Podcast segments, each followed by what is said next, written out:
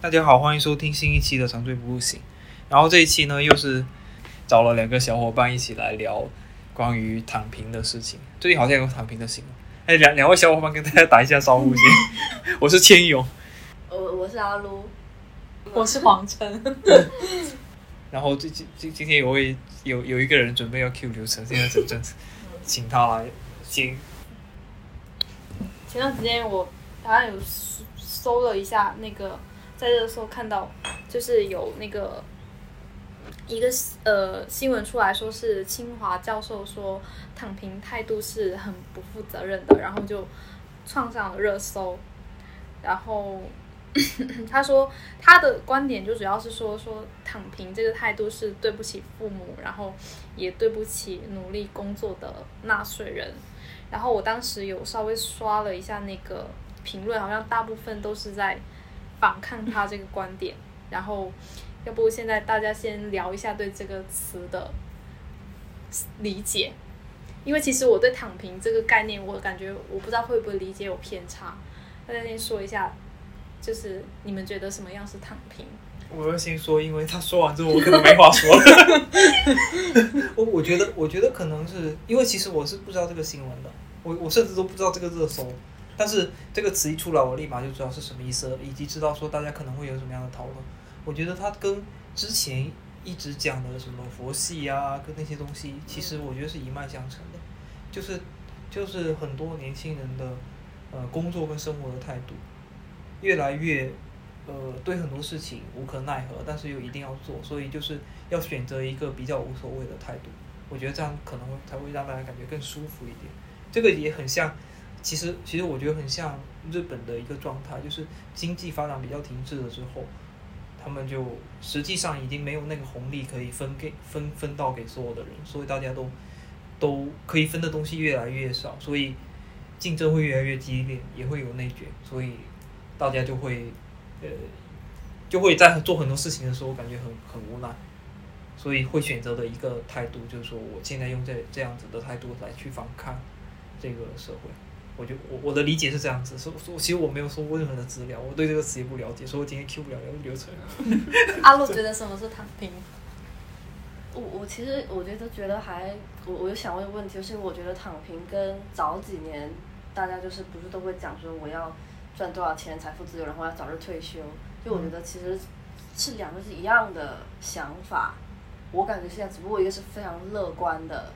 极端的想法，就是你想说我想要早一点退休，然后在家就是就是很很干嘛的，很悠闲的那种状态，跟你想说跟跟你说，哎，我就是要躺平，就这样子无所畏惧。我觉得其实是一样的事情，只是一个是很乐观的态度，然后一个是很悲观的态度，只是乐就是。说想要退休的那种人是觉得说我我悠闲之后的生活是非常幸福的，但是躺平的人他可能就只是觉得说，我就算生活不幸福，我也还是要躺着。对，就是我觉得是一样的事情，但是用了不同的态度去去去面对这个事情。然后我第一次呃就真的有接触到躺平这个词的时候是在好其实是好几年前哦，有没有好几年前三两三年前吧。呃，看到那个三和大神的事情，你们知道这个吗？知道。对，就是我，我觉得，我觉得那种才算是真正的躺平。嗯。就我个人是这么感觉的，就因为我觉得大部分在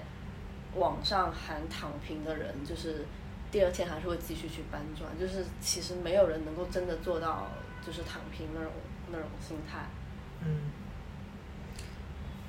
感觉你们讲的跟我所理解的躺平好像很不太一样。对于我之前就是很表面的理理解，我就觉得说躺平就是不想要去，就跟前段以前好几年前那种丧文化有点像，就是我不想好好努力，我只想躺着，然后我有钱可以收入。是差不多的。也不，因为我这个是很，我觉得是比较负面的，但他那个好像是那种有点无可奈何的那种。但我这种是那种感觉，就是我的理解就是他不想努力，然后想有所收入的那种感觉，就是就是我的理解，就感觉好像 大家是不是是不是你的理解跟划水有点像，就工作摸鱼划水这个？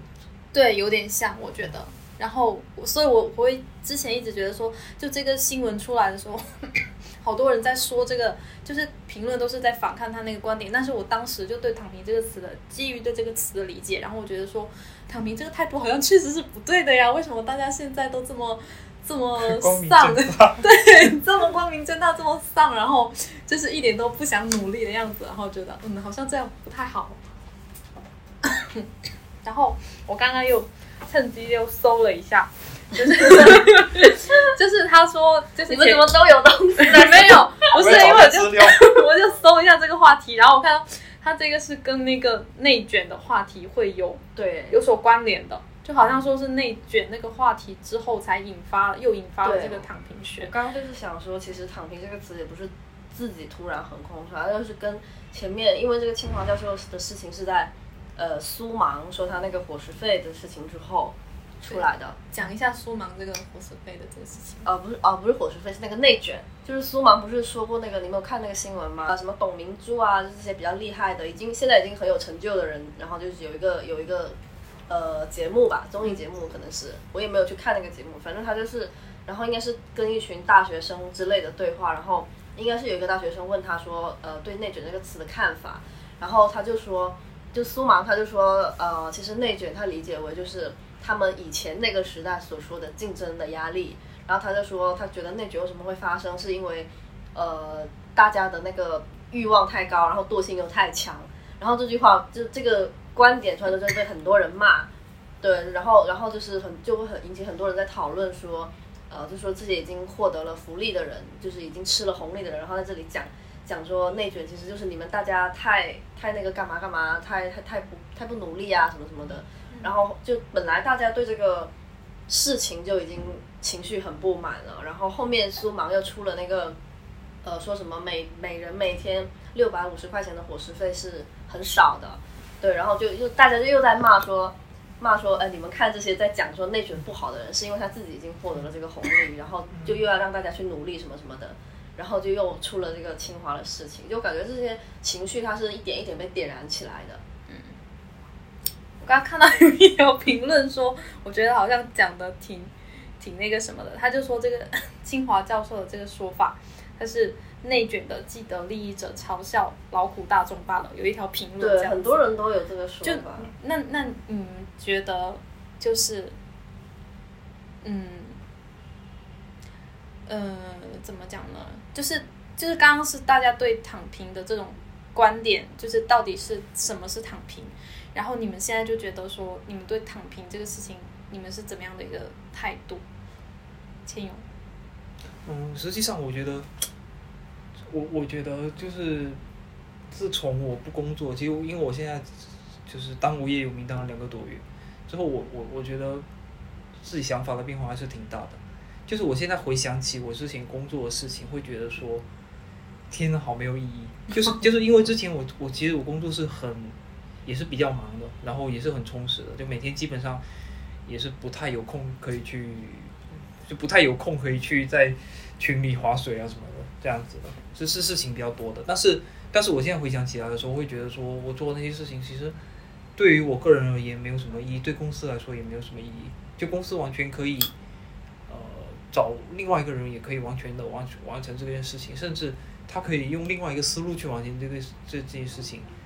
一点影响都没有，就是我现在可能用思路 A 去做这个事情，然后别人可能用思路 B 去做，然后做完之后可能是一样的结果，就是有点像是我们现在做产品设计里面有很多那个 A/B testing 嘛，就 A A 的话是什么样的结果，B 可能是什么样的结果，但是很可能那些结果就真的是很偶然的因素，就不是你因为你选了 A 和选了 B 之后的影响，就影响可能是呃完全不同的。就比方说，你这个东西就是没有需求，那你 A、B、C 都没有用。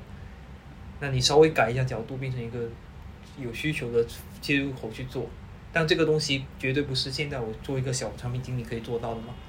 他可以从另外一个角度去做，他就完全可以做做做一个很大的区分。所以我自己在忙的很多事情，包括公司下达给我的很多任务，其实是我觉得是很没有意义的。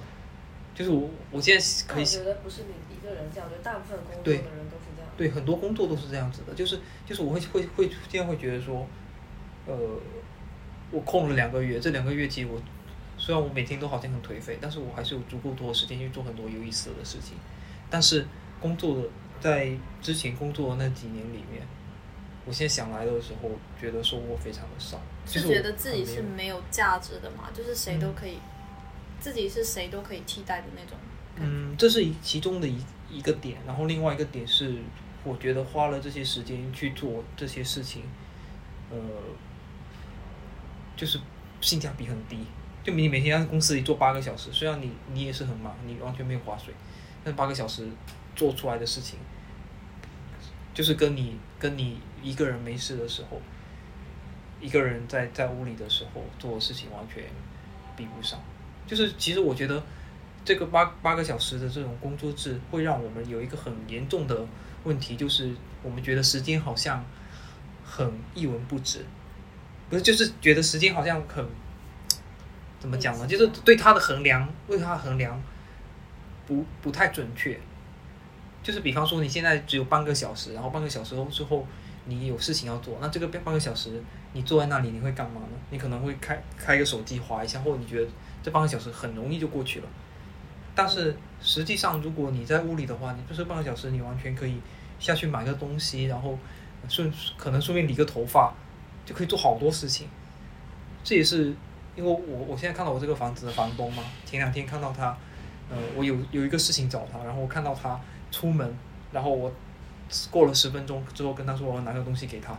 他说我现在在家，就他已经出门把事情做完了回来了，就只要用十分钟。但是现在对我们这些每天在公公司里做八个小时，十分钟算得了什么呢？感觉都一个会都还没有开场，就十分钟就过去了。所以我觉得对时间的这个衡量标准也会改变。所以我觉得，我就回到 回到主题来讲躺平的话，我我觉得，嗯，我我觉得不能不能诟病他吧，因为他其实他其实就是哪怕有一些人觉得说我上班就是要划水，我上班就是要就是要就是滑滑道就是正道，我觉得那你也只只是对不起这个劳动合同，跟对不起老板而已，然后其实也没有啥。就是不一定说你划的划水的这段时间就真的对你个人而言没有任何意义。就嗯，是不是应该这样理解你这段话？就是说，我们那个工作的时间，其实这段时间花费的这段时间，并不能换来对等的价值，就是个人的成长也好，或者是公司的效益也好。所以，即便说这段时间我不划水、不躺平，它也就无论我我躺不躺平，它都没办法换来对应的一个价值。所以，即使躺平也无所谓。也也我我觉得也不仅仅是这么负面，比方说每天有八个小时，然后你只有三个小时的时间是在那里稍微用力的在做今天必须要做的任务，然后其他五个小时在自己在看新闻。实际上跟你八个小时都在做都在工作，然后很努力，很很很内卷，其实可能对公司造造成的效益跟你对对你自己的成长是差不多的，但没有太大区别。我我你觉得呢，阿卢？你觉得这种工，我觉得因为 因为我的理解的话，你的工作应该是很，就是你的时对时间对你来说应该是属于很宝贵的那种，就是你会花很多时间在可能某一个事情上还是干嘛，所以你你的时间也是属于这种，我觉得是不是跟工作内容有关？就其实我我也是那种，就是可能跟他说，我跟他会比较像哎，哦就我没有说特别对，但是我我会觉得说，就可能我有十分钟是做，因为我是就是可能做一些内容的东西嘛，然后我可能很多时候十分钟内我是完全没有写出什么东西之类的这种，但是我我也会觉得说，这十分钟就算我去看了个新闻，那我也有看到这个新闻，就是我还是有得到一些东西的，嗯。我也不是说就没有。然后即使我是在那里放空或者在想什么，我觉得也是有很多想法就是掠过，就就也许他没有在你脑子里留下什么痕迹，但是我觉得它也不算是一个完全就是无意义的状态吧。就对我来讲，我觉得在公司的呃时间还对我来讲还是有用的。嗯，对我自己是这样子的。就是你是不是要累积累积到它形成质变的那个过程？然后这个东西的长处对你来说是重要对对。对，就是我有可能，比如说我我我我可能半个小时里面，我可能有二十分钟是在胡思乱想，想一些有的没的，然后可能就是某一个瞬间，比如说比如说我规定自己二十分钟内我要想出某一个东西，然然后我前十九分钟都是在胡思乱想，就可能跟你这个 idea 完全没有任何关系，嗯。然后到最后一分钟才想出来。但是，但是我我也不觉得说我前面十九分钟是浪费了，因为我觉得有可能我最后这一分钟的 idea 其实是我那个十九分钟里面某一个东西触发到的，只是我自己可能没有意识到，然后我就以为说毫无相关，但其实是有关系的，我是这样子感觉。哦，因为我觉得灵感是一个内容创作者就是这样子。就就是灵感这种东西，它不是一个嗯线性的或者一个逻辑性的东西。嗯对对对我是这样子感觉。所以其实我我我我刚刚讲的东西跟你，呃，其实我我觉得跟你这一套有一点点像，就是我我我会觉得说，你那一个很长的那个时间段，嗯实际上你躺就躺吧，也也没什么好说的，就那样子，就是就是就是哦，懂你的。你不会一定会，就是有一有一个态度是觉得说你这一段时是这个时间段一定要在产出，但是实际上，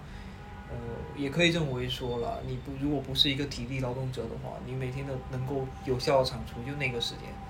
就比方说是三个小时，三到四个小时吧，我嗯觉得可能就差不多这样长。然后其他的时间，哪怕你是在做无聊的事情，或者说你看起来你就是在划水或者没有产出，有可能有帮助，也有可能没有帮助，但是不不不必要强制你说你无时不刻都要唱出，因为我觉得可能也做不到。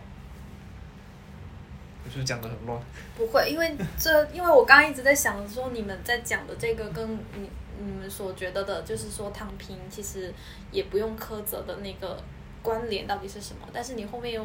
就是补了这一句就，就是不用去，就是去去要求他要无时不刻的唱出，嗯，所以某些时刻可能躺平也是为了后面或者会有更好的产出的这种感觉吗？你好乐观哦，不是躺平就是躺平。就是，但但但这样子感觉，我还是会觉得说，那躺平也是一个，确实是一个很负面的事情啊。那那对，就是我我是觉得说你你你是怎么去定义正面跟负面这个标准，就是就是我我的理解是，只要你没有说伤害到谁或者怎么样，就是可能这是一个人的生活态度而已，你好像也不能够去说，因为因为对我来讲，我可能就觉得说，就是其实我会把把工作当成是我自己的事情，因为我我一直以来我都觉得说，在工作里面我自己是能够收获到很多东西的，而且我会。就可能跟千勇的想法不一样，我会觉得说我的我的工作是很有价值的，然后我觉得说我的工作是谁都没法替代我的，就是我会觉得我自己是无可替代的那一个，然后我会觉得说我是能够给给给老板创造很多的价值、很多的收益的的那个人，不是，也不是金钱上的收益，就是说可能比如某一个案件我来办的话，就他会减轻掉很多的负担。就这种，所以我会觉得自己是无可替代的那一个，然后我也不会觉得说我是在为他工作，我一直都会觉得说我是在为我自己工作，所以，所以我会觉得说，就是躺平这种观点，就是如果我这个这一天，哪怕我一两个小时，就起码在这个工作时间内，可能一两个小时甚至半个小时，我这段时间不工作的话，它可能会阻碍到我的工作进度，阻碍到我的我的产出，可能我写文件啊什么的，我这段时间没有产出，那我可能就会拖延了整个案件推进的情况。就我是会有那种焦虑的人，所以我基本上在工作时间，我很少会有摸鱼的状态。划水的状态我很少会有，除非真的没什么事情，那我可能会划一下水。但有事的情况下，我基本上都是在工作的，所以我才会一直不理解躺平这个事情，因为我觉得躺平好像确实像清华教授说的，是对自己的不负责任。哦，就是就是实实际上你你你的工作态度是就是那种舍我其谁的态度，就是所有事情是舍我其谁，然后你觉得躺平这个态度是对自己的一种不负责任，是吧？对对，就算他他他说那个什么是对纳税人不负责，这个我是不赞同的，但我觉得是对自己不负责，所以我就会嗯就像所以才之前那种呃什么呃佛系啊，然后比较 比较散的那种感觉，我是不支持的那种。大家陷入了沉思。然后 你刚刚有有在前面你在讲那个躺平的时候，你有讲到日本的那种态度，但是 在我理解里面，我觉得日本好像都是很很忙碌，然后他们时间很紧凑，不不断不断的在工作。呃，那不是说内日本是内卷最严重的吗？为什么反而会觉得说日本跟躺平会有关联？就是就是大部分人，就是很多人的内心很空虚啊，所以会有那那么多，呃，打引号变态了的行业出来，因为大家会觉会会实际上他们的人性是受到压抑的。按那个逻辑链来陈述，就是因为经济不景气，然后竞争压力大，嗯所以内卷严重，嗯所以大家就是要追求专业，所以追求专业之后就会导致到说，好像大家都不能躺平，但实际上造成的是大家的生活状态不好，更加的去心理状态不是很健康，更加去追求那些打引号病态的东西。所以能不能理解成躺平是对内卷的一种对抗？就是实际上也不是要完全的躺平，而是说我不想要那么内卷。我我刚我刚想说你你就是你会这么想，其实我我感觉有嗯有两个我有两个点要讲，一个是一个是你，因为我觉得我对你的理解是你可能目前你很专注工作，你没有考虑到很多就是未来的，就是我跟你对未来的那个欲望没那么强。对就比比如说像我，我是很直接，我就已经要面临到结婚、买房这种事情。然后我会一旦我考虑到这么多的话，我就会开始感受到很多说，我就会开始想说，哎，我这么努力，然后拼得要死，最后我真的可能还是很难得到我想要的东西。然后我就想说，啊、那与其如此，我可能就不稍稍微不那么不那么拼了。就就是我觉得是首先一个是我有欲望，所以我才会考虑到说，对，就是会有促促进我这个想法。但因为你是可能你，因为你目前不是还没有想到什么 结婚、买房这种事，你你单是对，你是一直说对你来讲很遥远，所以你就很专注在你现在此刻的工作上。嗯因为你如果让我现在我就好好专注去想我的工作怎么做，我可能也会很努力、很积极去想。我觉得是首先是两个不一样的想状态吧。嗯对，然后有另外一个就是，我觉得嗯怎么讲就不不能去苛责躺平的人，是因为我觉得大部分喊着要躺平的人，其实他都躺不了。嗯就就就就是现实生活中，其实没有人是真的能够躺的。就嗯我觉得这种就就是他就是喊喊口号吧，就是过一下嘴瘾。对，就是一种发泄，就是很像那种有点像那种小朋友，就是你去买。嗯你要你妈买玩具，然后她她不给你买，你就真的就躺躺下那种，就就就没有办法这样子的嘛，就很就是不是有有有那个很多人不都说什么就是呃什么有句老话叫什么夜里想来千条路，清晨依旧卖豆腐。哦，对，就是我觉得就是这样子的一种状态。然后，然后我前两天那个状态才刚更新了这句话，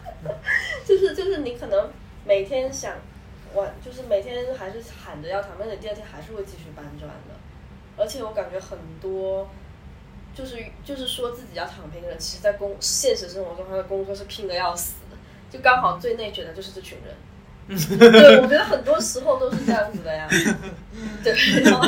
所以就是我觉得没有什么，就是我觉得大家会喊出这个呃口号，可能就是因为说不想要，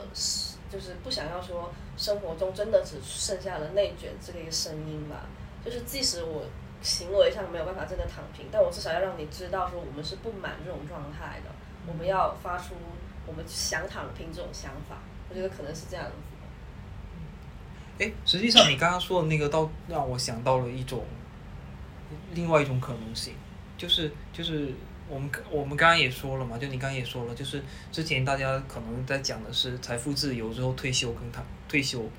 然后现在讲的就是说我达不到财富自由，我也要躺平，对，就是有这样的一个过渡。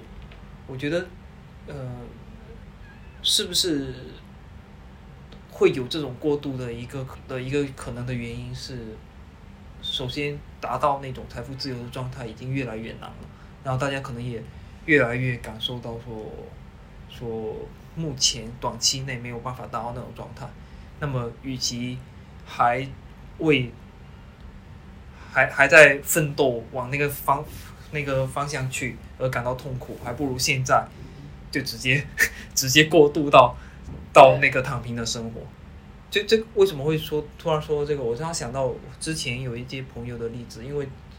最近不是有一经常有一些朋友在找工作，他们就是会问我说找工作一些事情嘛。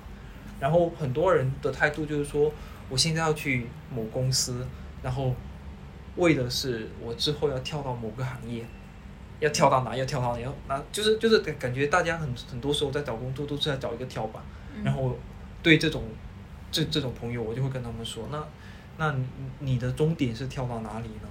就是就是，如果你找工作中过工作只是一直在找跳板，那他到底要跳到哪里才是一个头？什么时候你才能够全心全意的觉得这个就是你终身的事业，要为它付出？哦，我觉得你这点好好对哦，因为因为我觉得我开始出现躺平的想法，嗯就是我来到现在的公司，就是不能讲是什么公司啊，但就是一个 呃，应该是很多人想要进的一个大厂。嗯但是我觉得我会有一个想法，就是因为我来到这里之后，发现就是好烦啊，这样子，就是也不过如此。就是就是我以前在前，因为我以前在刚毕业的时候，前几家公司我都很拼嘛，你都知道。嗯就是我，我就是很卷的那种人，然后，然后我那个时候也完全没有想过说我要躺平或者怎么样，因为我那个时候对未来是有期待的，而且我也会，我当时就是这么想，就是我感觉这个工作是我的跳板，对，对，然后我可能会跳到就比如说我现在我我现在想的这个大厂之类的，嗯。然后可能等到我进来之后，发现说，就其实你来到这里也并不能实现你你最终的终点对？你最终的终点，比如说你最终的重点可能就是真的想要，比如说就在深圳买房，就可能对我讲，我觉得我来到这还是很难，而且我目前为止就暂时想不到说还有比比这个大厂更加，就是我再跳我也没办法再跳去更好的了。嗯嗯，对，我所以我会更加觉得说，啊那与其这样子，我就那我到底应该怎么办？我就我不知道还能够再继续怎么乐观下去。对，对，就是会有这种想法，就是在就是我所以可能等到你去了红圈所，你就会 开始开始想不过如此平，那就躺吧。对，你就会觉得说，反正我已经到了某种意义上的终点，然后我发现我还是没有办法再更进一步，然后我就想说，那我就不如让我的工资更有性价比，我就躺了。我我我我刚刚想说的那种，就是说，呃，有一种状态的人，他是一直觉得说自己还能跳下去，自己还能够借着嗯各种各样的跳板去达到什么样的一个终点。但是如果如果想清楚是没有终点的话，就想就觉得说，与其是这样，还不如我现在就直接过上那种生活，就是我现在就谈啊，那那没办法呀。然后哎该跳的时候，我觉得还是很难。我觉得可能大部分人还是会到一个就是就是他理想中的，比如说他某个行业的标杆的公司之后，嗯，嗯他才会真正的开始去对这个事情有更深刻的认识。嗯，就就是就是很就是我我感觉到很多朋友的状态都是，他觉得这不是他的终点，所以他不愿意付出所有的力气在这个事情上面。一方面没有那么努力，然后第二方面呢，他又有有这个念头，所以他不够那么嗯，不够那么佛。自我拉扯。对他他有我觉得很多时候躺平人都是这样子的。对，然后然后你刚刚说的是那种达到了一个所谓的终点之后，要对么他是全力付出，然后做高管，就发现 发现自己或者或者说或者说我是这样，就比如我在这里，我就发现说，因为你越是在大厂，你越容易成为螺丝钉嘛。嗯嗯就就是我就是发现说，以我这个人的能力跟才华，我就到这儿了。就是我觉得我不太可能真的去做到什么高管这种程度，嗯就是所以我就会觉得那就真的没什么用啊。就我再怎么努力就很难，因为人的天赋也是有限的，而且我真的觉得就是智力什么各方面真的是有一些差距在的。就就是很多东西是你再怎么努力，你就是拼不过人家。对，所以所以就是会觉得说，啊，那就在自己原来这个职位就这样躺平就好了。就是这种，但是我觉得我又不是真的很意真正意义上的躺平啊，就是我只是说我在这份工作上躺平，嗯对，但是我可能会有更多想要腾出更多的时间去去做一些真的自己真的喜欢的事情或者怎么样。比如你的副业？对对对对，就是就是我我我的副业，我比如说我写小说，我也不是因为我要赚钱，就我觉得其实最后有没有人看什么都无所谓，只是觉得我一直有个心愿，就是想要这辈子至少写一个自己的小说而已。对，就是我觉得你可能就有了更多的时间去做一些所谓的你真自己觉得有价值的事情。所以所以你理解的躺平其实是要到山河大神的那种程度，对我感觉山河大神那种才是真正的躺平，但是现现在的躺平是就只是喊喊口一喊喊口号而已。因为山河大神他们是真的是就只考虑今天嘛，就只考虑今天不考虑明天，就这种才是真的。反正我还挺佩服的，我觉得我我很我没办法做到这种状态，我觉得我会焦虑死。嗯，哦，继续 Q 流程。Q 不下去，不知道 Q 什么。没有，你刚刚刚刚讲的这个，你觉得有跟你的的想法有什么出入吗？我觉得好像懂了那么一点。但我可以理解你的想法，因为我男朋友啊，嗯他就是你这种，就是就是他就是一个很，我也不知道该说他是乐观还是怎么样，他就是一直觉得说，但他有个观点我觉得蛮对，他觉得反正人这一辈子就是，就是你努力跟不努力，某一个状态是恒定的，嗯。然后你不努力的话就会一直这样子，但你努力的话可能还有那么一点点的可能性，他觉得哪怕你为了那么一点可能性，你也要去做，他是有这种想法的，就是他他是不管有没有终点或者有没有结果的，他他在努力的是可能性这个东西。那我觉得如果有这种想法的人，他就会一直不停的努力啊，因为可能性这个东西就是这么缥缈，就你也不知道它到底有没有，所以你你就就有点像你去我们早上去拜佛那样子，就是实际上也没有人知道有没有用嘛，但是就是因为你不知道有没有用，所以你就宁可信其有，你就去拜一拜。所以他可能就是觉得说你不知道努力有没有用，但是你还是要努力一下，就是这样，有一点这种感觉。嗯嗯，其实我我挺认可你刚刚说的，就很多人就就是他一方面在内卷，一方面就要在喊着自己要躺平要佛系。对，那么他喊出来这个话之后，对于他个人的影响，跟对于整个社会的影响是什么？就是把这个事情说出来，会会不会让自己更舒服一点，或者说让自己的消极情绪更加的的理所当然一点？我觉得会不会是那种，就是会 让让这个社会稍微不那么卷，会吗？？会吗？会吧？我觉得这这种东西是一个结构性的问题，不是说你喊喊口号就能改变，很难。，所以所以喊口到底为什么要喊口号？我我觉得是一生活的种，不满我觉得是一种自我提醒吧，就是你会感觉自己不是一个百分之百妥协的人，然后告诉自己说你还在。有点这种感觉。还然后活着你你有可能就是说你一个想法，你不停的提醒自己，然后你可能即使你自己完成不了，你可能以后生小孩，你就会让他不要那么，我不知道，我感觉。但它也会被整个结构影响的。实实际上是不是是不是为什么会出一直出来这些新的词语？是两拨人的一个对立冲突，就是就是那一有一拨人是可以说是既敌既既得得利益者者，就有点像是他，呃，就刚刚聊的舒芒跟那个什么清华的教授，嗯那那个人群跟另外一个人群是实际上已经兢兢业业在工作，甚至已经有一点内卷的这一群人。嗯，他的一个反驳的态度，然后通过这两个有一点点对立冲突的人这两个人群的对话，才让我们创造了那么多的新词语来讲这个事情。但实际上，他对个人也没有影响，对社会也没有影响，只是大家更深的在公共议题上去讨论这个事情，然后讨论的结果也是无果。这些讨论真的是没有用的吗？觉得是没有用？你你如如果对一个企业的老板来讲，他会因为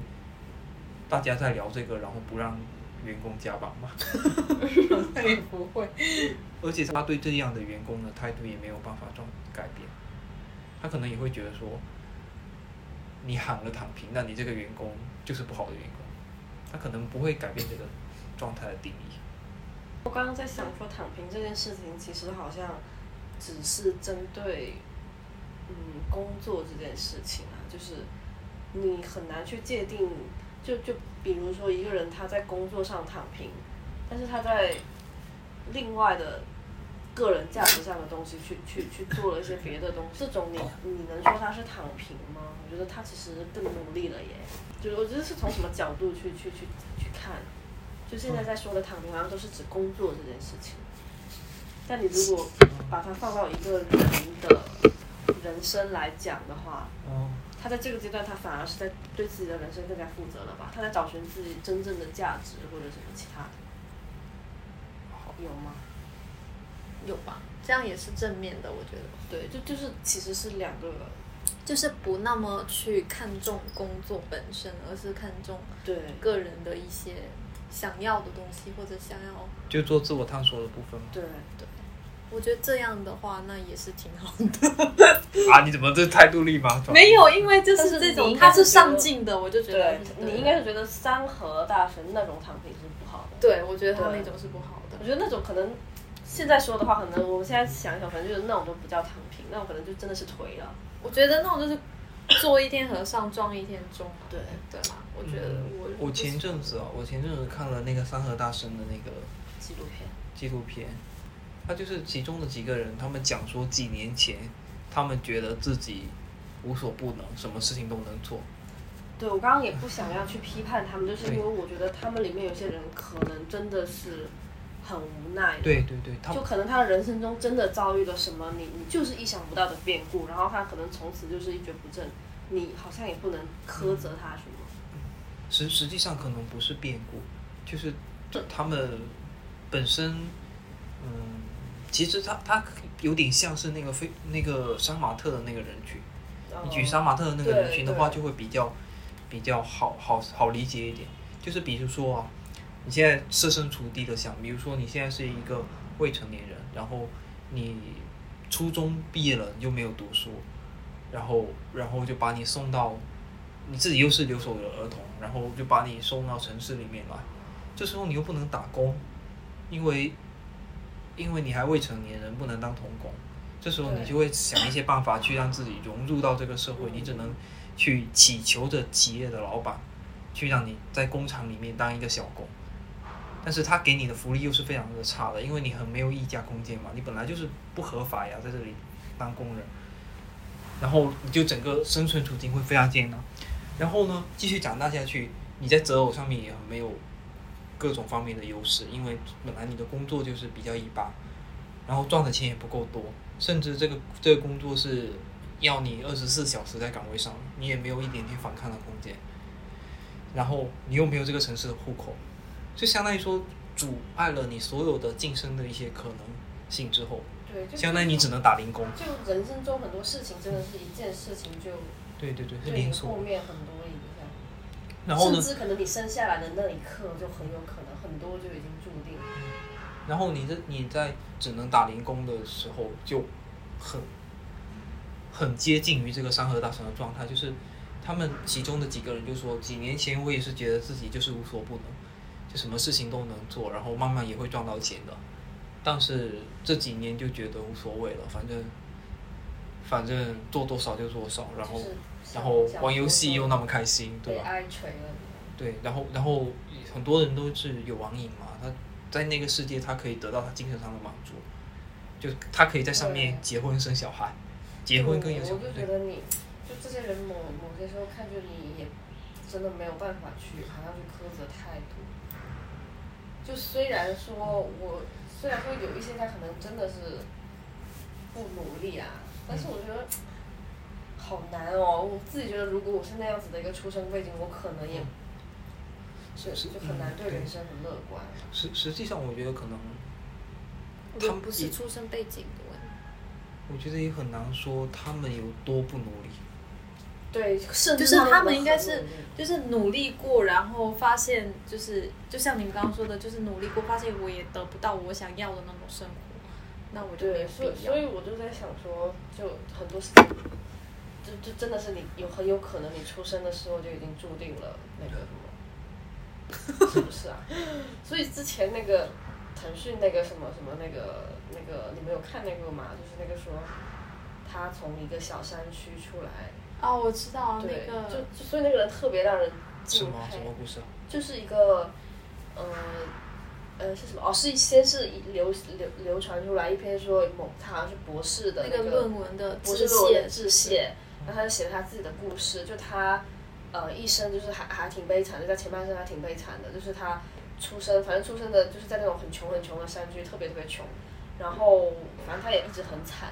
然后可能后面就是家人去世之类的吧，就反正他还可能他是靠了很多人的。对，然后他是那种穷到可能说就是真的睡很多，你就是你想不到的东西，我有点忘了，我不太敢乱讲，有点不太记得。然后中间可能陪他的什么流浪狗啊什么之类的又去世，就他一直很孤独的一个人，然后家里特别特别穷，然后后面是就是一直有一些就是可能类似那种遇到好的老师或者义工帮助他，然后他就自己特别努力，一直没有放弃，然后到最后读到了博士，然后现在在腾讯做一个，呃，反正是蛮高级的人的那个什么吧。嗯然后他那篇致辞就是流传出来，就感动了很多人，因为他的前半生就是你，就你可以想象是那种大部分有这样子经历的人可能都没有什么未来。对，但他就一直没有放弃，对他真的很拼很拼，一直没有放弃，一直很努力，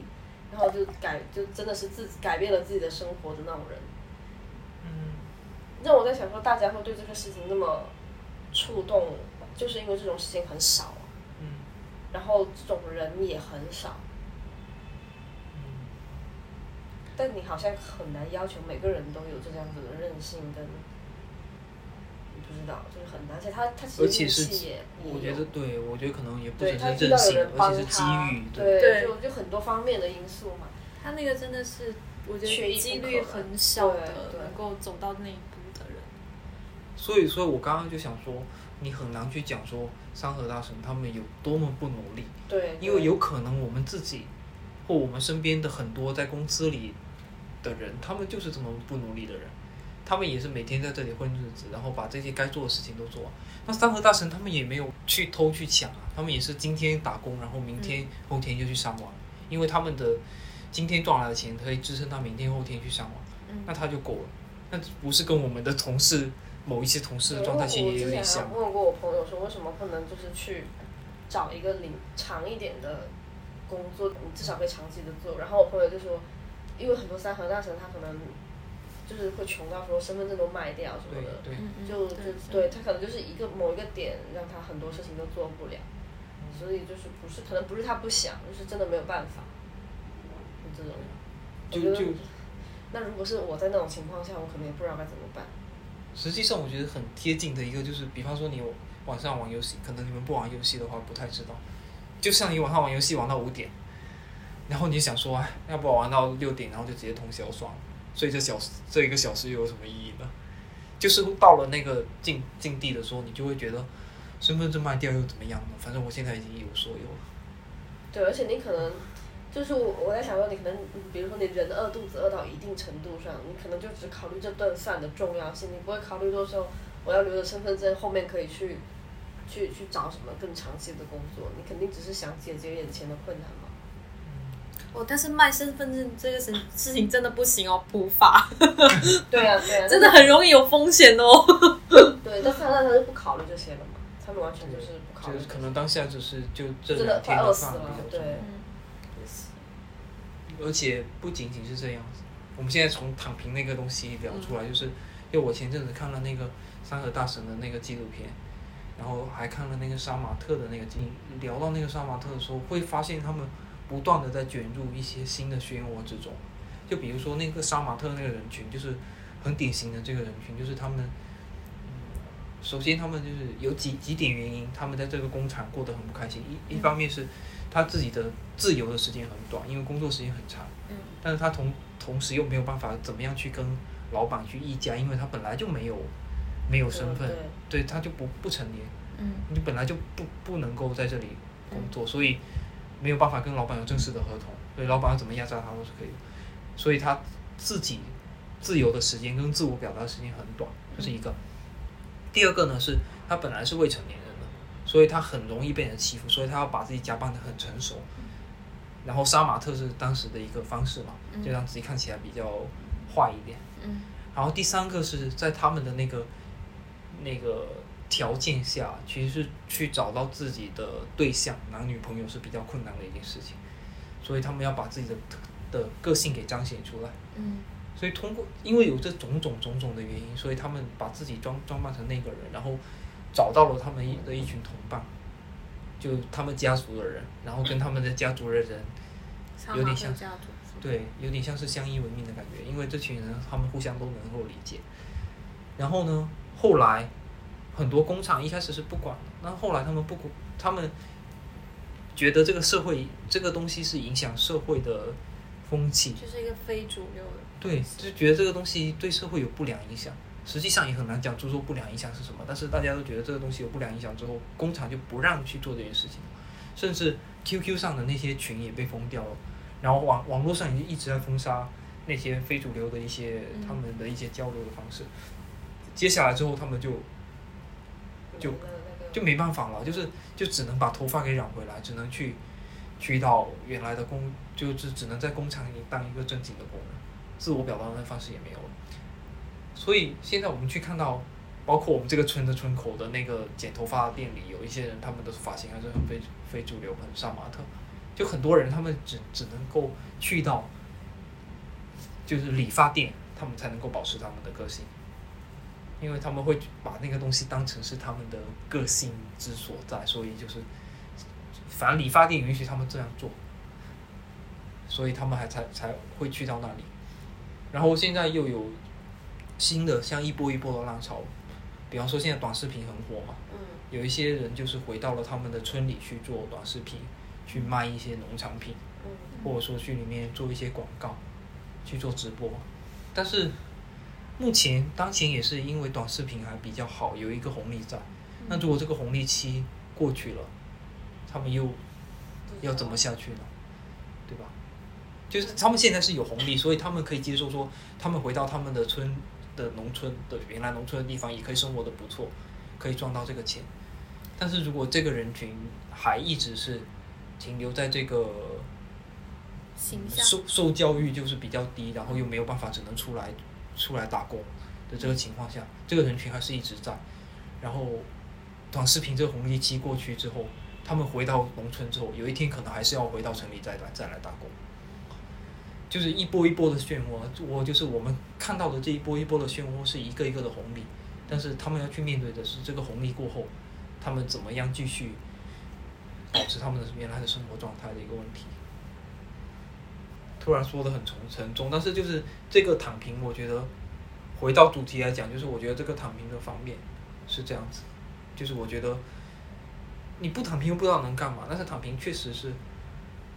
会有这样子的少没那么累是吧？所以，所以这这这群人，我觉得也也有一个问题要对这一群人讲，就是你一方面又在内卷，一分方面又在喊这个口号，但实际上也要想一下，你喊这个口号之后带来的社会意义是什么？它会不会让这个事情让对立和冲突越来越明显，跟让让这个冲突越来越越严重，而导致到另外一部分人的生存状态更加的不好？我我觉得这个事情是稍微要警惕的吧。但是如喊口号果一时爽，但是如果不不提出这个事情的话，这个事情就会一直恶化下去啊，不是吗？这提出来，你说恶化下去指的是？就是就是不提出的话，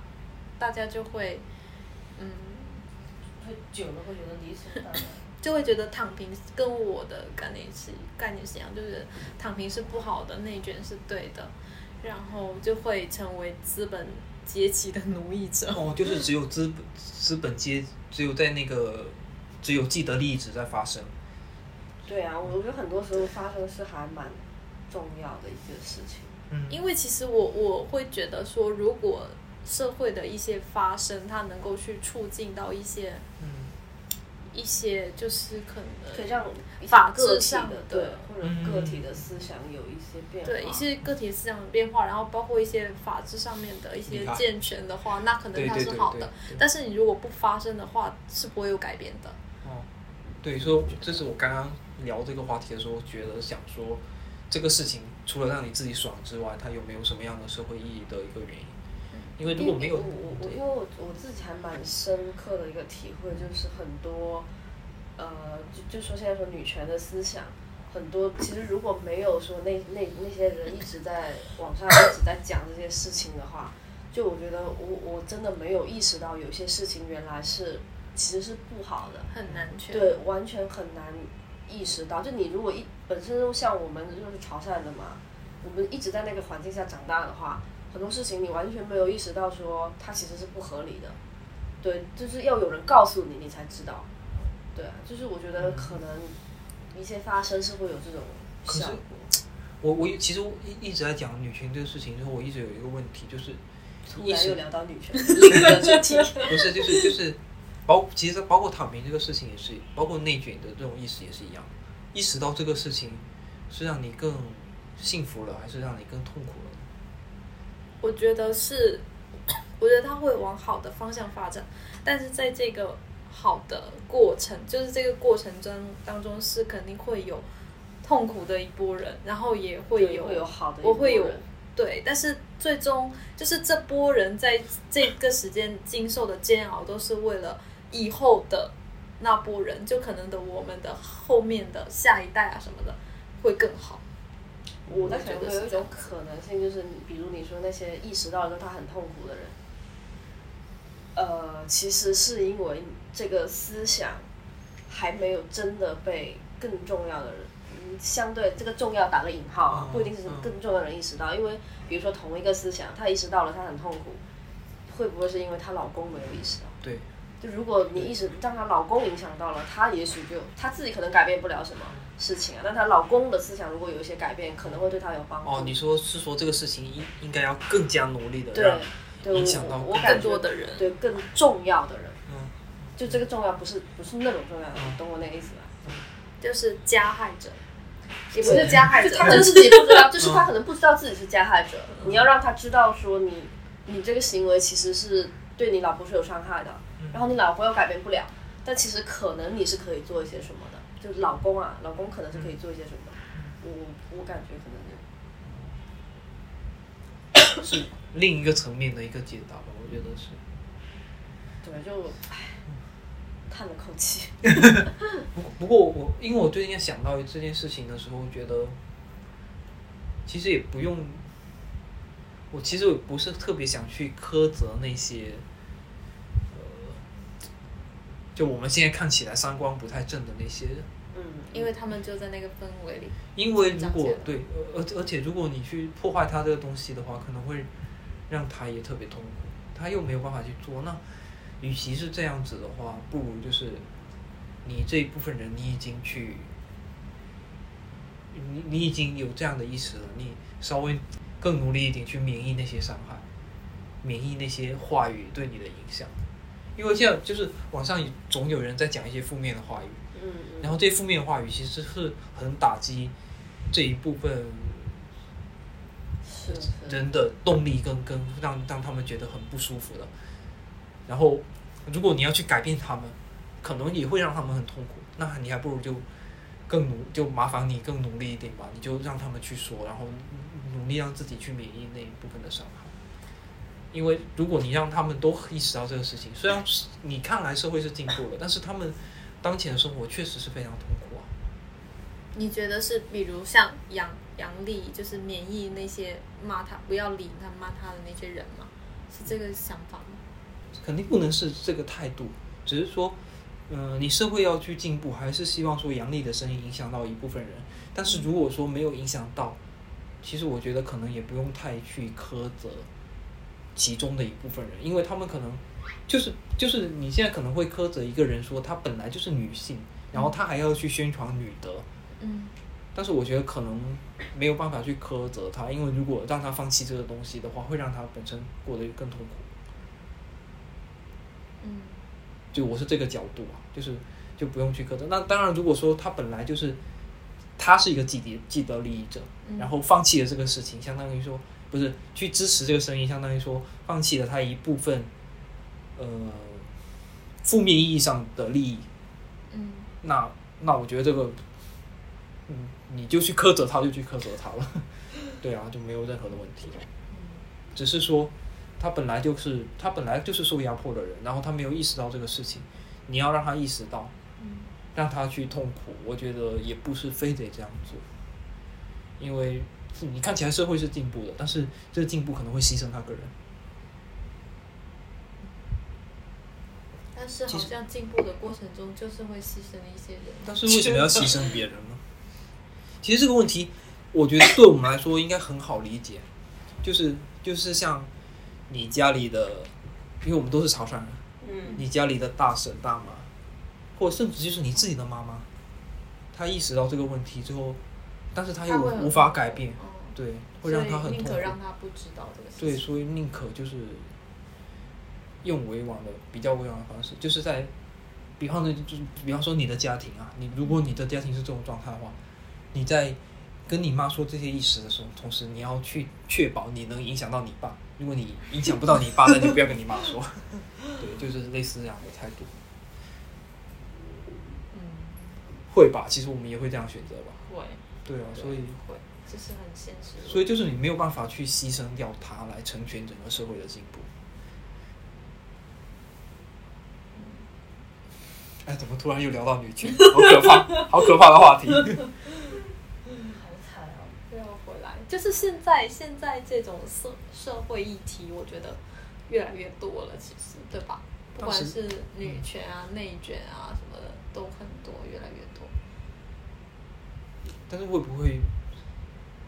实际上越来越局限？只是我们之前没有意识到而已。越来越局限是什么意思？你说以未前大家来吗？以前大家也一直在聊啊，以前大家还，你你现在想想，只是因为以前我们没有进入那个讨论的那个群体里面。哦，你想想看，以前我们想一下小对月月的事件，我觉得现在好像大家是更小月月什么事件？就是那个小小女孩她，那个小朋友，然后被碾碾压了哦好多次，然后对啊，也都是社会议题吧。然后你想到地震的时候那个放跑跑的事件，嗯，就是那个只是它老师好像跑掉没有，形成一个标签或者什么的事情，像内卷，呃呃内卷躺平这种，它形成了一个大家很有共鸣的事情。它是一个大的对议题像，涉及到大的像小月月群众，、大白跑这种，可能它它相对来讲它不是那么切身利益嘛。它是一个小的事，呃，不是不是，它是一个大的事件，只是它是一个小范围的。对，因为很多人他就是不会，就因为他涉及到的更多是道德上的问题，就好像不是什么。我觉得不是、因为你现在去想，以前大家不是一直在讨论剩女吗？那剩女是不是也是一个很重要的社会议题呢？嗯，是，只是说以前我们没有进入到这个讨论的这个圈层里现在我们九零后长大了，进入到这个意识的，我们成为了主流。对，进到了这个意识的这个这个氛围里面。所以人长大了就是会想太多。也不是想，我觉得参与好痛苦这种，我 确实好痛苦。但我觉得就是就是在这种社会议题出来的时候，你能够去讨论一些什么，或者你能够去有自己的一些思考，我觉得是一个挺好的事情。其实也，我觉得也不得不要思考，也是，无奈来讲就不得不要思考。但是就有一些人他就会选择哦，我不去了解这个事情，或者对啊，我男朋友啊，就是这样子啊。对，真的有人他就是不去了解。对，他会觉得这个没有关系。对我，我有时候会在想说，这是一种好还是不好呢？就是，就是因为因为他，我有的时候又感觉他，因为我一直都在说他很固执嘛，但是我感觉他又很坚持自己的某一套东西，嗯就你好像也不能说他不好，就有这样子的。就他能够如此坚持自己，好像也很令人 没有阴阳怪气的意思哦。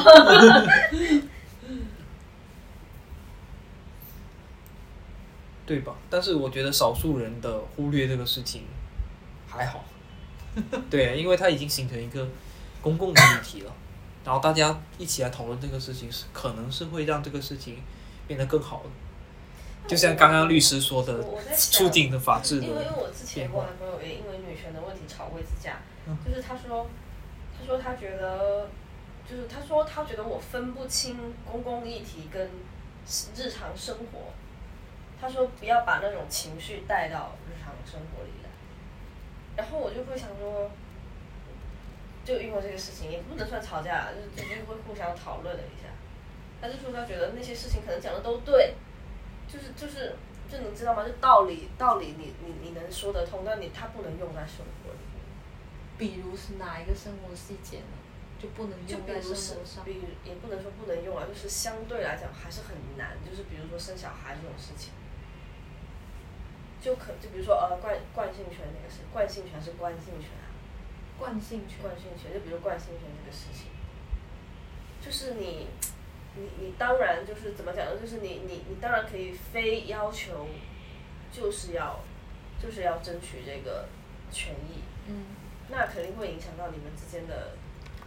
的生活嘛，就你肯定会因为这个事情吵架，然后你有的时候就会想说这个事情对于我个人而言，就就就真的有那么重要吗？就就是会重要到说呃要抗争，也对，就是重要到说要牺牲，就是这个女权的信念真的有重要到我要牺牲我真正的身边的这个人吗？家庭的和谐。对对，就就是会有这种嗯想法，然后他也是他也是觉得说你你可以有你自己的观点或者怎么样，但是有些事情可能不一定真的能够用到日常里。我觉得这种就类似这种事情，这种就是就是这么多年几千年留下来的这种习俗，其实就大家现在有这种觉醒，我觉得是一个好的事情，但是你没办法去强求。就是你如果提出来这个事情，然后对方觉得 OK 啊，无所谓，那你随你信也可以，那这个事情当然很好。但是如果对方不同意这个事情的话，其实从我的角度，我会觉得说，那没有必要太去争执这个事情，因为它是一个已经这么久的一个传统的一个事情了。而且就是这个信到底信谁有那么重要吗？我就会觉得哎实实际上，我觉得这个事情可能对整个社会的影响是重要的，对啊，但是啊对个人的影响可能没那么重要。是是，我就是这个意思。对，所以但所以我那个时候又会想到说，每你要努力，是不是？不是，对，我就会想到你每个人都不争取，那这个就所有人都像我这种想法，说他不会影响到我日常生活，那他肯定又是一个不过下去了。不过换一个方向啊，如果如果你跟你男朋友就是如果生了小孩之后，你们在争惯性权这个事情，你们呃确认了，比方说你们生两个小孩，一个随你姓，一个随他姓，嗯，这件事情能够对社会跟对你周边的人有什么样的影响吗？不会。我觉得还是会有哎、我觉得你身边的人，如果有人知道你们是这样子的话，会会有，我觉得对女生来讲，这个冲击还蛮大的。就是如果你意识到说，哇，原来小朋友是可以跟我姓的，我觉得是会有会有这样子的冲击的。对于一些人来讲，那那我觉得可能就如果是这样的话，因为实际上这个事情可能对于你本身来讲没有那么重要，对对但是你要去看它，但我觉得这个事情它的改变，它不是一个，短期的短期它它不是一个直接的的一个对改变。因为因为你要想想，法律其实它没有去规，法律规定就是你你怎么样，你跟谁姓都可以啊。嗯法律没有规定说一定要跟男方姓啊，但是法律也没有改，没有办法改变这个现状，就是因为大家固有的思维都是那样子的，所以它不是一个短期时间内能够改变的事情。因为其实说到底，男对而且权的这种它甚至没有一个思想标对，是他没办法推动法律或者怎么样。就是就是我觉得，我觉得要不要去争这个事情的衡量是的一个很重要的衡量是这个事情对别人有没有影响。如果对其实别人也没有影响，那就无所谓啊，真的。或者就没有但是必要争影响它肯定是一个一个小的个体慢慢的去影响，它不会去。我觉得或者有一种影响是，呃，你你男朋友能意识到说，哎，原来小朋友跟我姓这件事情，其实我是得到这个利益的。嗯原来你是牺牲了一部分事情，那我是不是在其他方面要弥补你，或者对你更好？这这也是一种影响。哎，嗯，就是之前之前那个，就是我觉得可能你产生了这样的讨论，或你可以理解为吵架，但是产生了这样讨论，可能对你们的关系就是一种正面的影吵响，正对，就是就是这是一种正面的影响，没有哎、我我觉得很负面。是吗？嗯，但我觉得，就是他这种事情，你说对社会上的改变，他真的是需要一个，我觉得他不是一，不需要一个很很对立的那种争执来获得一个光性权，然后去慢慢影响到周围的人，而是一部分的男性开始觉醒之后，大家慢慢的就是很很和谐的去定下来到底姓谁的，然后可能越来越多的跟着母亲那边的姓氏之后。久而久之，大家会觉得这个事情是一个很正常的事情，不会说是一个很男方很没有面子的事情，或者影响传宗接代的一个事情。那久而久之，大家思想改变的话，那可能就会是一个给社会一个积极的影响吧。但是这种 就是个体之间的争执，我觉得是没有必要的。对，还其实挺挺负面的。也不是说负面，就是。哦嗯，因为我们其实不是在争惯性权这个事情，我忘了争一个什么事情。哎，但是如果如果如果你你这个事情作用在别人的嗯，的家庭里，可能会有正面的意义。你是说如果跟我姓，对于别人不是不是，就是你们吵吵架架的这件事 对吧？我觉得有可能会有哎、实际上，就如果别人知道说你们因为这件事情曾经吵过一架的话，哦，可能是会会有就是就是呢，就是呢，为什么我突然提到这个？因为随机波动之前有他有请到又又 cue 人家的热点他他之前有请到一个嘉宾，他是他是做他是在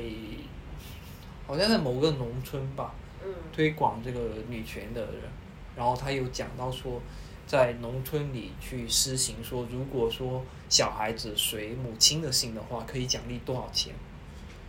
然后事情最后都会落到经济上。对他，他把这个事情往前推的目的，不是说真的要让小孩随母亲的姓，而是要让这个事情成为家庭的一个议题，对，被意识到。让让让家庭的人去讨论说，到底要不要说为了这这一点钱去让小孩随母亲的姓，是不是有这种可能性？嗯所以他最后可能真正的真正的去推动说，小孩子随母亲姓的也只有几例，然后来换这个钱的也只有几例而已。但是呢，大家在家里产生的这个讨论，实际上是对家庭是有正面的一个影响的。会有，我觉得。肯肯定多多少少啊，就就精神层面的影响是一个你看不到又很深远。法国大革命不就是这样起来的吗？起码让人家意识到这个话题，对，觉得就不管你赞不赞同，你起码意识到有对，所以我刚刚才会说女权的思想有没有影响到女的，其实关系不大，要影响她男朋友才比较重要。因为我自己就是很切身的体会。所以我觉得你在，嗯，所以我我感觉现在我讨论女权的这种，或者说一地点跟发生的人，都不是很精准。哦，就是一群女的在讨论这个。对对，就其实没用，你影响不到男的。就是对啊，男的根本就他会觉得你你们只是一群女的在那个什么，他在他牢根骚而已，发牢骚福而已，他。不幸福发生的那个人说的话，所以对他来讲没有用。就是我觉得谁说是蛮重要的，这不就影响到一个男的吗？那很少啊，很少啊，这种很少。是，但是我觉得啊，我觉得这些讨论实际上是有影响的，只是大家有没有拿出来聊而已。如果这个事情对他来讲很敏感或者这个，影响影响到他自己都不对。对对不是，就是这如果这个事情是影响到他切身利益的的话，他可能不去聊，嗯或者他就是觉得说妖言惑众，他就是会会会觉得不去聊这个事情排斥这个事情。但是至少大家意识到说这个观念也存在，比方说我最后之后交了一个女朋友，她有这样的观念，我觉得哎，那我也可以理解，对吧？笑死！我刚刚说说到虎嗅的推送，嗯中国年轻人根本躺不平。一分钟，一分钟哎，前，看一下他说什么吧，来看一下。一分钟前，要不我们今天就录到，嗯，我们今天就录到这里吧。可以呀、可以啊。要不是一个什么结束语吗？就是从从躺平，然后后面聊到说公共议题跟女权挺。好的呀，这不是扩扩散那你需要对这个总结一下吗？就躺平这个事你就希望今天 Q 主题的人可以剪辑一下，也有总谁啊？结，谁啊？我我总结不了，我总结不了。剪辑不是总结。那更哦剪辑不好了的，哎呀，那那那你们有什么要总结的吗？你你们觉得聊完之后对你们有什么观念上的改变吗？还好哎、我觉得可能该做的还是那样子去去做，就是我本来怎么做还是怎么去做，只是我可能就不会像之前那样子去觉得说，苛责躺平，就只是就这个卷王。就没有就不会像之前那么说怎么说，就是很不理解说为什么会有人这么去去抵抗那个 清华教授的观点，就有点理解了大家对于躺平的那种感应，主要是对这个词汇的理解吧，我觉得，因为我之前可能的定义不是很准确。其实其实我我觉得对我来讲就是两点，第一点的话就是就在讨论的过程中，让我觉得说，其实是不是要想，就是你现在喊口号是爽的，这个事情它能够带来的意义是什么？像你刚刚提到的，其实它有法治上的意义，对吧？然后它有公共议题上的意义，它有改变大家的观念上的一个的正面的意义，可能会有这样的东西存在。那那那，所以就是就是另从另外一个角度在讲讲，就是你去讨论这个事情的时候，你要去想说，你只是在发泄，还是说你你你在聊这个事情是有正面的推动的作用？好，就只有一个点。我我不过我我我觉得我的总结可能会特别没有价值，就是我感觉我们每一次聊公共议题类的话题，我觉得落到最后，在我心里的感受就是。底层的人，就我不是说我不是底层啊！天哪，我好怕那种。就是其实我们还算是既得利益者了。对，就是那种，就是你，比如你刚刚说三河大神跟杀马特这这种类型的人，真的好惨。我觉得我每一次到最后都会有这种想法，就是有这个困境在，但是又无，可奈何。对，我不知道是不是我我，可能因为我是做内容人，本身就是会对情感类的东西比较关注啊。我就感觉所有的公共议题落到最后，就是这些人他们其实都很无奈，而且在这样子的公共议题前，他甚至都没有意识到有这个公共议题的存在。就我们还能在坐在这里讨论，对但他们是不行的。就是所以，我讨论到最后，就是会有一种非常无力跟很很很悲悲悯的感觉吧，就觉得真的很很那个。但是但是如果我们在做这些公共议题的讨论的时候，也能够想到他们的存在，我觉得可能就但是他们需要这个吗？他们需要你，嗯嗯，就像刚刚说的啊，可能有法制上面的意义啊。好好远哦，对他们来。但是就是没有办法，因为实际上对实际上你能你能做的其实也不多。对，其实我们也很惨。对我对就是我们也没有办法说一定去推动什么，但是这个希望法律人加油。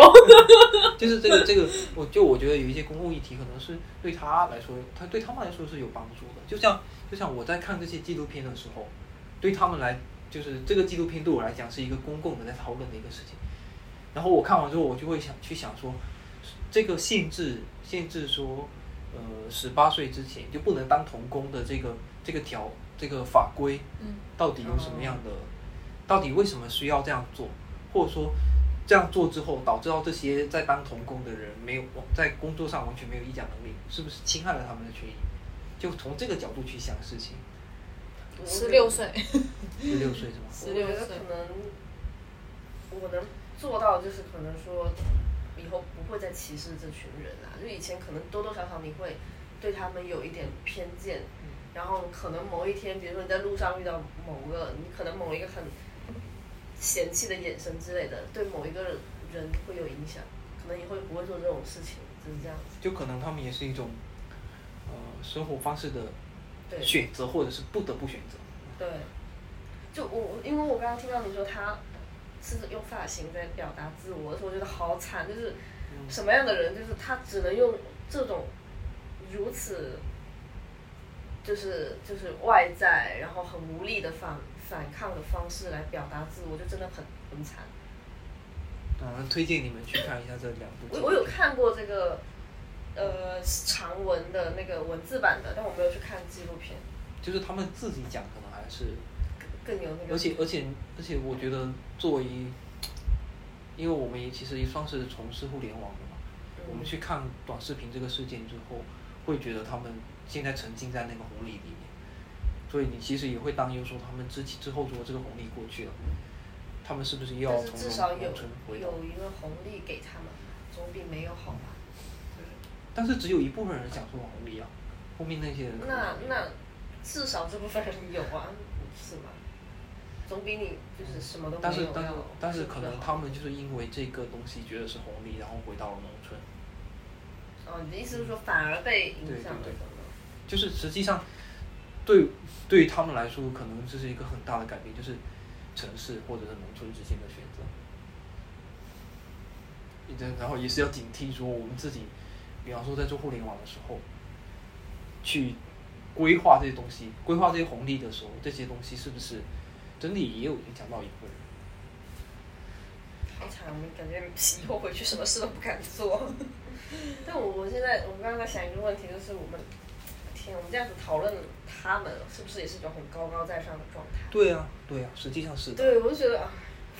比如说我我甚至是我因为我不是刚刚说我我到现在觉得很很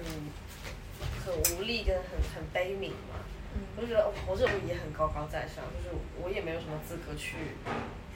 但我觉得是需要需要我们去讨论这些，因为他们是没办法发声的，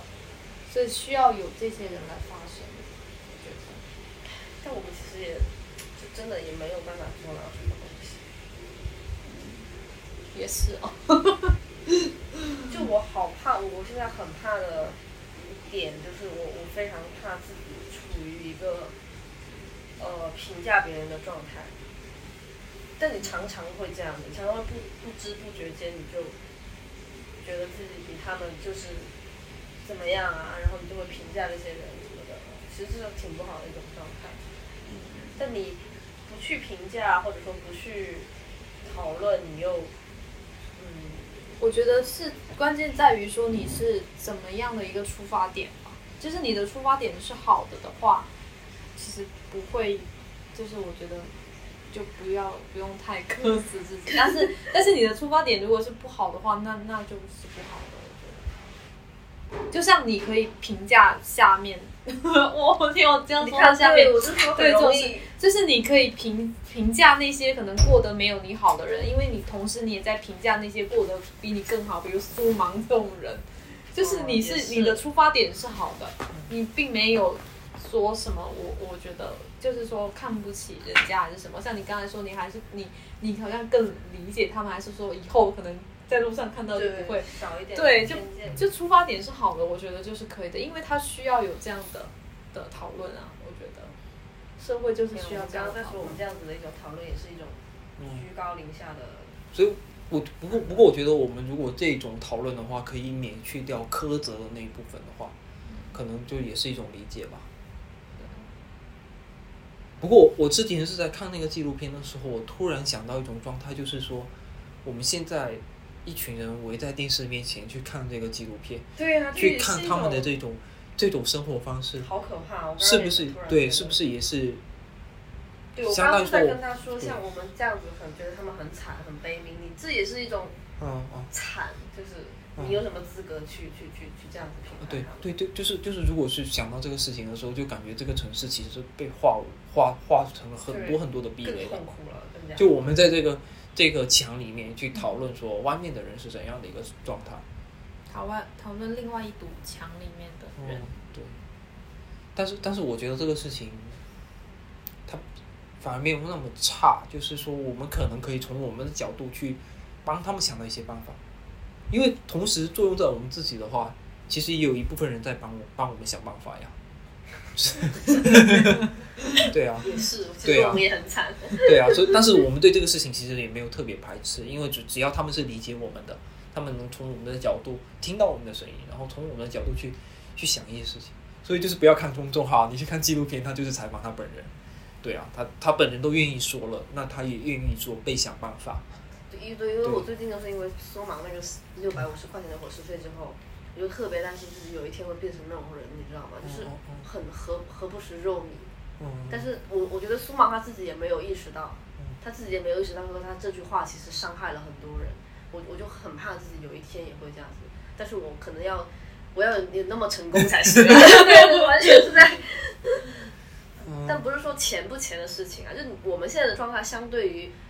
另外一部分人，肯定也是成功的。对。就比如说我们现在可能吃一顿外卖二十多块钱，可能有的人他一天都吃不了二十块，那你去跟他讲说我一顿外卖就吃二十块，这种话又何尝不是一种苏芒的六百五呢？就是就是是一样的道理。我们又讲开了是吗？没有，就是就是要反思这个公共议题，对我们来说嗯可能会有一些负面的东西，就是自己到底要持什么样的态度去看待这些公共议题嘛？嗯对，我觉得也是应该有一有一个警有的一个警醒。嗯，警惕。我我记得前两天还看到有个人说，就就在讲说，就因为不是很多人在骂苏芒那个那句话嘛，然后有的人就在说，那可能他的生活就是这样子，然后他只是客观的描述出来而已，然后你有什么好骂的呢？就就是在，我就是在想说这个事情你到底要怎么去界定？因为以前也看过，就是好像说蔡康永他经常会晒自己的，呃，也不是晒，他就会说一些呃书里面的东西，然后也有的人就说他在晒嘛，但对他来讲这就是他的日常生活，他也不觉得自己是在晒什么，他说话就是这样子的。我就在想说你要怎么去界定那个事情，突然又聊开了，这是另外一个方面层面的东西。但是我觉得我们其实可以不用看他们，不用怎么去去，就对他们这个事情可以可以不用有太多的看待方式，就管好自己就好。自己在说 说其他的可能没有我们那么得到那么多利益的人的时候，更加的警醒一下，不要以一个妄自揣揣测的一个态度吧。这真的好，这很难的，对。不要冒犯到别人，然后尽量理解。但实际上，所以我现在最近很喜欢看纪录片，就是他实际上是拍到他个人的，所以他个人是愿意表露这些东西。然后你可以从他的角度去看这件事情，比如说，比如说有讲一些吸毒的人员，然后讲一些就比较社会底层吧，我理解是他们的一些生活的跟看待事情的方式。总结结束。Trinidad.